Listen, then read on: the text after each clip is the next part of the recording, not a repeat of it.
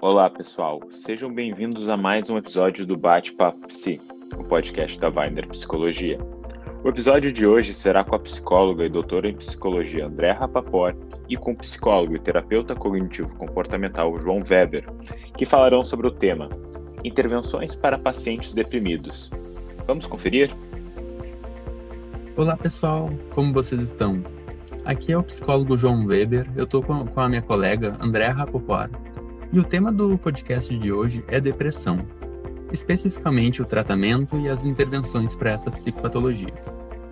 No primeiro podcast com outros colegas, vocês ouviram sobre os critérios diagnósticos da depressão, as, os diferentes níveis, gravidades e outros assuntos.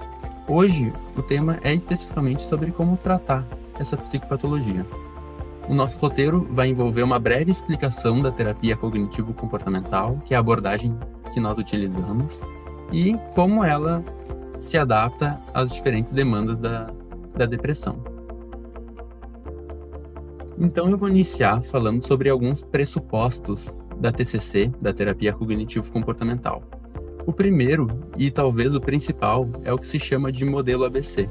É uma sigla americana para explicar o seguinte preceito: que o mesmo evento ativador pode ter consequências diferentes, a depender de como nós enxergamos esse evento ativador. Assim parece um pouquinho rebuscado demais, mas eu explico. Eu gosto de usar o exemplo da chuva. Levantar numa segunda-feira de manhã enquanto está chovendo é geralmente difícil para todo mundo. Mas todo mundo conhece alguém que levanta com aquele sorriso no rosto que trabalhar, levantar numa segunda de manhã chovendo, não parece ser um problema. Qual é a diferença dessa pessoa para o resto de nós que não gosta de levantar cedo? As crenças que ela tem sobre a chuva, sobre o levantar cedo, são diferentes. Então, ela se sente diferente e se comporta diferente. Assim, o importante no modelo ABC é que as crenças, os nossos pensamentos, como a gente interpreta as situações, é muito mais importante do que as situações em si. Um paciente deprimido, ele tende a ter o que se chama de tríade cognitiva da depressão, que é uma visão distorcida de si, uma visão distorcida do mundo e dos outros e uma visão de futuro também distorcida. Isso significa que nesses três contextos, né, nessas três possibilidades de crenças, ele distorce como ele se vê. Um exemplo para ficar um pouquinho mais, mais prático, é comum que pacientes deprimidos vejam a si mesmos como fracassados, como pessoas que não são dignas de ser amadas, ou qualquer outro tipo de crença. São uh, crenças que às vezes aparecem no discurso dos pacientes, mas nem sempre, porque é algo que está intrínseco na forma como esse paciente se vê. Nem sempre ele se dá conta. Da mesma forma, isso acontece na visão de mundo desse paciente e na visão dos outros. É comum que pacientes que tenham sido abandonados na infância, por exemplo, sintam uh, essa, essa crença um pouco mais presente, mesmo na vida adulta, em um contexto em que talvez as pessoas não, não sejam parecidas com as que abandonaram ele na infância. E ele se sente sempre nessa, nesse ímpeto de, de cuidar para que não seja abandonado. E a visão de futuro dessas três é uma talvez a mais relevante porque ela nos diz que esse paciente deprimido, se ele não tem uma visão de futuro, ele não tem esperança a respeito do futuro dele, talvez existam alguns aspectos de risco para esse paciente que o terapeuta tem que ficar bastante atento.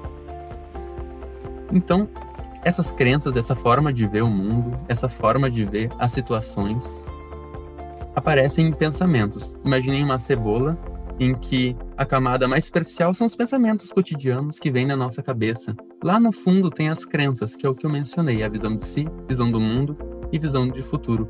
Mas o que aparece para o paciente, o que ele percebe dele mesmo, geralmente são os pensamentos automáticos, o que vem na nossa cabeça em um primeiro momento. Esses pensamentos, eles podem sofrer distorções. Qualquer pessoa pode passar por isso.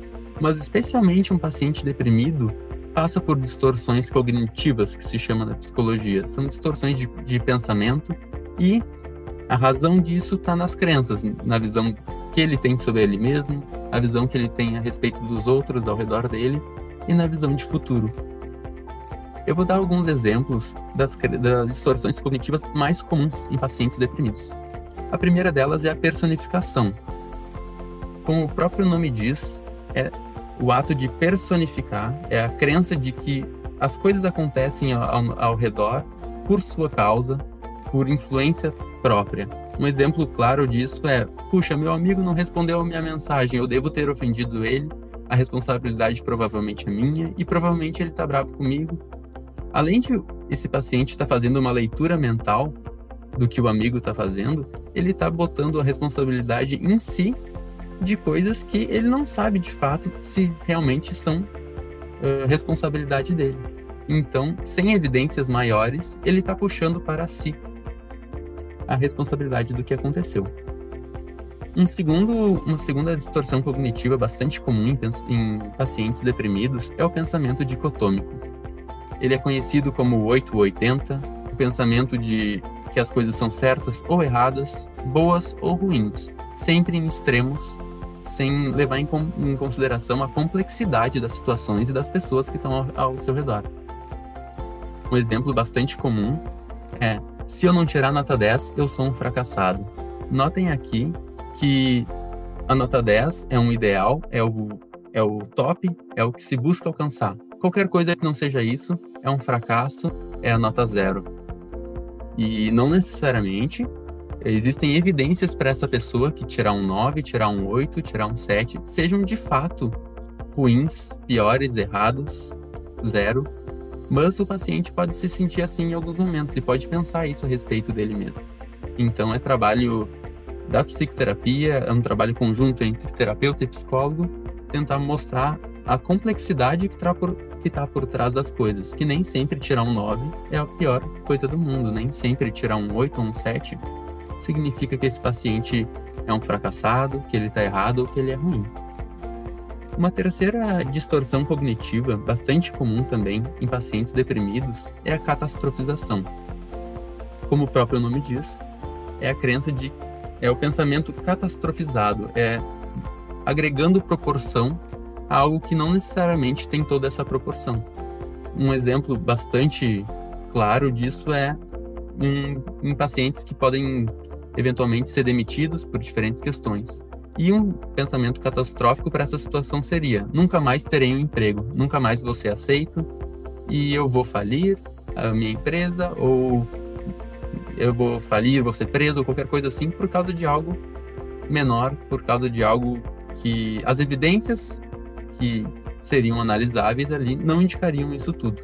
Essa é a catastrof catastrofização. Então, como a gente intervém na terapia cognitivo-comportamental para essas demandas, para esses pensamentos e para essas crenças? Como o próprio nome diz, com intervenções cognitivas e intervenções comportamentais.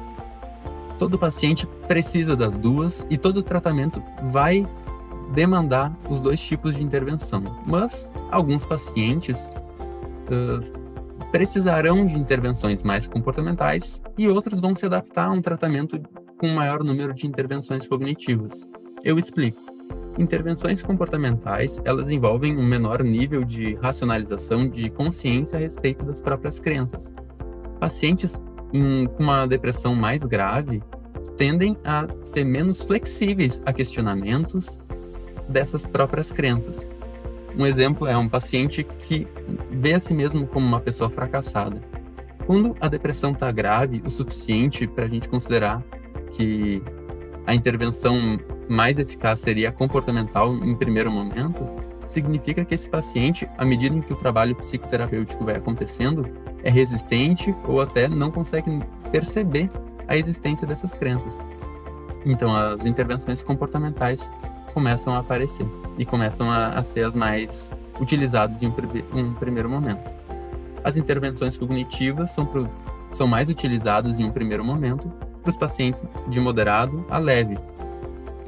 Então, terminando esse tópico das sessões interventivas, os, os, as técnicas cognitivas mais comuns de se utilizar em psicoterapia são a psicoeducação, que o paciente compreendeu o próprio, próprio funcionamento da depressão, a checagem de evidências, justamente para tentar dissolver as distorções cognitivas, ele ter consciência a respeito dessas das possíveis falhas de, de interpretação que ele pode ter tido, o contínuo cognitivo de exibir para o paciente que existem existe um contínuo entre o 8 e 80, entre o certo e o errado existem variações. E o gráfico de participação, em que é muito comum a utilização com pacientes que se culpam demasiadamente. E o gráfico de participação serve para exibir que não necessariamente o paciente tem toda a responsabilidade. Existe, existe um gráfico, como se fosse uma pizza, em que vai se separando pedaços de responsabilidade para a situação. As intervenções comportamentais, elas preveem muito a ideia de que a motivação vem após a ação. Geralmente, para ir na academia, por exemplo, nós todos ficamos com bastante preguiça e, e acabamos protelando por conta de, de, puxa, não estou me sentindo motivado hoje, hoje eu não estou tão afim. A ideia das intervenções comportamentais é de que quando nós tomamos a ação, posteriormente, durante o ato, essa motivação ela tende a aparecer. Então, com pacientes cada vez mais deprimidos, menores são os desafios comportamentais que a princípio são propostos em psicoterapia. Talvez para alguém que está realmente muito uh, deprimido, só sair na rua e pegar um sol seja um, um grande ganho. Ou caminhar. Para um paciente que talvez esteja com um pouquinho mais de condições, fazer um exercício físico, fazer coisas que os, que ele gostava antes de fazer, ver os amigos, tudo isso pode ser importante para remissão de, um, de uma depressão. E o último e a última intervenção comportamental que eu cito para vocês é a modelagem. É até em psicoterapia o terapeuta reforçar, mostrar que foi positivo qualquer comportamento interessante e saudável que o paciente possa ter tido em aproximação. Quanto mais ele for se aproximando do comportamento ideal, mais reforçador o terapeuta tende a ser. Agora eu passo a palavra para André. André, tu me disse que tu usas algumas técnicas de psicologia positiva no teu trabalho como terapeuta. Pode me falar um pouco especificamente em relação à depressão? Claro, João. Eu não utilizo o protocolo de psicoterapia positiva é, mas eu utilizo algumas técnicas que até a gente tem na TCC ou na terapia de esquema com um nome diferente, ou são técnicas específicas com o objetivo de que, como a gente viu que uma pessoa com depressão, ela tem um foco de atenção negativo, ela só vai prestar atenção no que está acontecendo de ruim, ela vai ter registro de memórias negativas, ela vai ter um, né, uma perspectiva de futuro negativa. Então, eu trabalho de uma forma, com algumas técnicas, para que essa pessoa ensine seu cérebro a olhar o mundo de uma forma diferente. Né? Por exemplo, quando eu pergunto assim, como é que foi o teu dia? Ah, não, mas foi tudo horrível. Como é que foi a tua semana? Foi tudo horrível. Não, não pode ter sido tudo ruim. Né? Comeu alguma comida boa? Sim. Ah, e estava gostosa? A tua comida preferida? Sim. Então, teve uma coisa boa. Né? Teve alguma conversa legal com algumas pessoas, saiu, fez alguma coisa, viu algum programa interessante, porque às vezes as pessoas associam o positivo a mega eventos, a mega resultados. Então, então assim, uma das tarefas da psicologia positiva é trabalhar o que correu bem, né, ou as três bênçãos, que todos os dias a pessoa tem que, no final do dia, parar e pensar três coisas positivas que aconteceram né, que deram certo, ou três momentos em que aconteceram coisas boas. Podem ser grandes ou podem ser pequenos. Né? O ideal é que ela escreva isso e ela coloque também o porquê que foi positivo. Então, assim, às vezes as pessoas começam a se dar conta de que, ah, encontraram uma vizinha e ficaram conversando com aquela vizinha. É que pequenas coisas, ah, que, que arrumou o armário e foi muito bom porque o armário ficou organizado. Então, assim, a pessoa vai tendo que fazer isso para diferentes coisas todos os dias. Tá? E se ela não encontrar alguma coisa ali do dia, ela vai buscar coisas pelas quais ela é grata, que não necessariamente aconteceram no dia, mas que estão presentes na vida dela. E isso dá um resultado bastante interessante. As pessoas começam a descobrir coisas uh, bem surpreendentes para elas mesmas, né? E o humor responde muito rápido a isso. Né? Uma outra técnica, né, é, é trabalhar a gratidão por pessoas que foram importantes. Às vezes, a paciente, quando está deprimido, tem uma sensação de que está sozinho, né? De que não tem com quem contar, de que não teve pessoas positivas na sua vida. Então, a pergunta é, assim, quem foi importante na tua vida? Que tipo de contribuições essa pessoa fez? O porquê que tu é grato a essa pessoa? E, e a técnica mesmo consiste em escrever uma carta e ir até essa pessoa e dizer que é grata a ela pelo que é grata, né? lembrar de todos os detalhes. Mas o simples fato de que quando a gente começa a resgatar na terapia, não precisa nem necessariamente entregar a carta, essas lembranças positivas e o fato de saber que tem pessoas que gostam dela, isso também já vai influenciando bastante no, no humor da pessoa. Eu trabalho muito também a questão de, uh, de saborear, né? de aproveitar o momento presente, de realmente saborear uma comida. Qual é a tua comida preferida? Qual é aquela de que quando tu não está uh, deprimido, tu sairia para comer ou tu ia ficar com muita vontade de comer? Então, faz essa comida, compra essa comida, saboreia, sente é, o prazer daquele momento daquela comida. É, onde tu gostaria de ir, que tipo de música gostaria de, de, escutar se tu estivesse bem. Porque a pessoa às vezes não vai dizer, não, mas agora eu não quero música nenhuma. Tá, mas quando tu tá bem, que música tu gosta? Né? E aí então escuta essa música, entra ali naquele momento. Então tudo são formas de eliciar emoções positivas. Né? Uh, a visualização também de momentos de sucesso, de realização, quando a pessoa acha que é uma porcaria, que ela não tem força, que ela não vai conseguir fazer nada. Ah, mas me, me conta um momento em que tu teve muito sucesso, que tu conquistou alguma coisa, que tu te sentiu fazendo algo muito bem, que as pessoas elogiaram algo que tu fez se lembra como é que é e me descreve isso. E aí a pessoa começa a se empoderar e lembrar, nossa, agora teve uma paciente minha que ela estava assim numa situação de repente ela disse assim, nossa, eu fiz uma dieta, eu perdi mais de 20 quilos. E foi extremamente desafiador e eu consegui. Eu disse, então tá. E o que que tu fez para conseguir? Como é que tu te sentia a cada etapa? É, que ela tá num momento bem desesperançosa, assim, sem energia, né? Então isso aí foi ah, para ela assim, foi um troféu, né? Conseguir lembrar dessa capacidade dela, assim.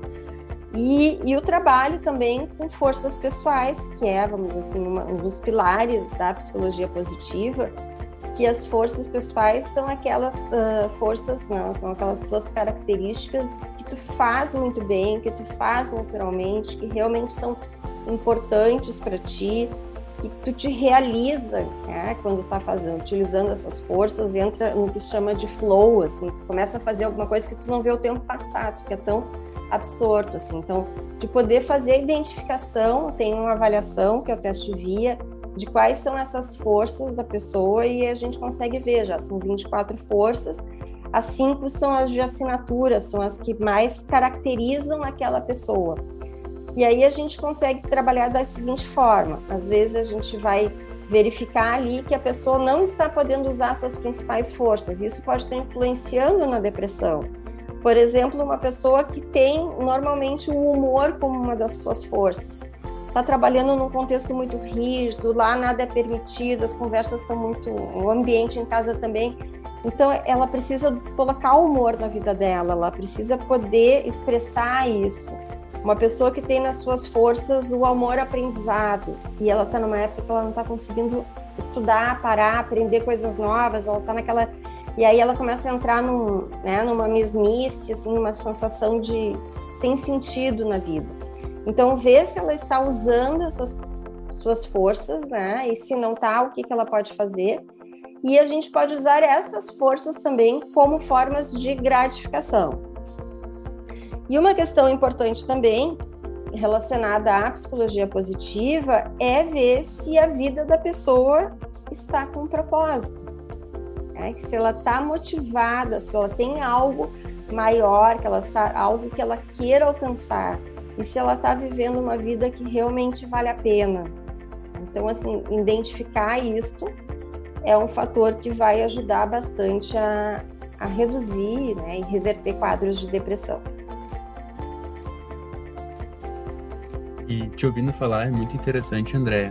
E eu acho que esse podcast ele serve muito para as pessoas que estão fazendo terapia, para os psicólogos, mas também para as pessoas que não estão fazendo psicoterapia. As tuas sugestões são ótimas e podem ser usadas por qualquer pessoa. Então, gente, por aqui a gente está acabando o podcast de hoje. É, eu agradeço a atenção de vocês e contem com a gente para qualquer dúvida posterior, tá bem? Um abração. Um abraço. Este foi mais um episódio do Bate-Papo Psi, o podcast da Weiner Psicologia. Esperamos você no próximo episódio. Um abraço.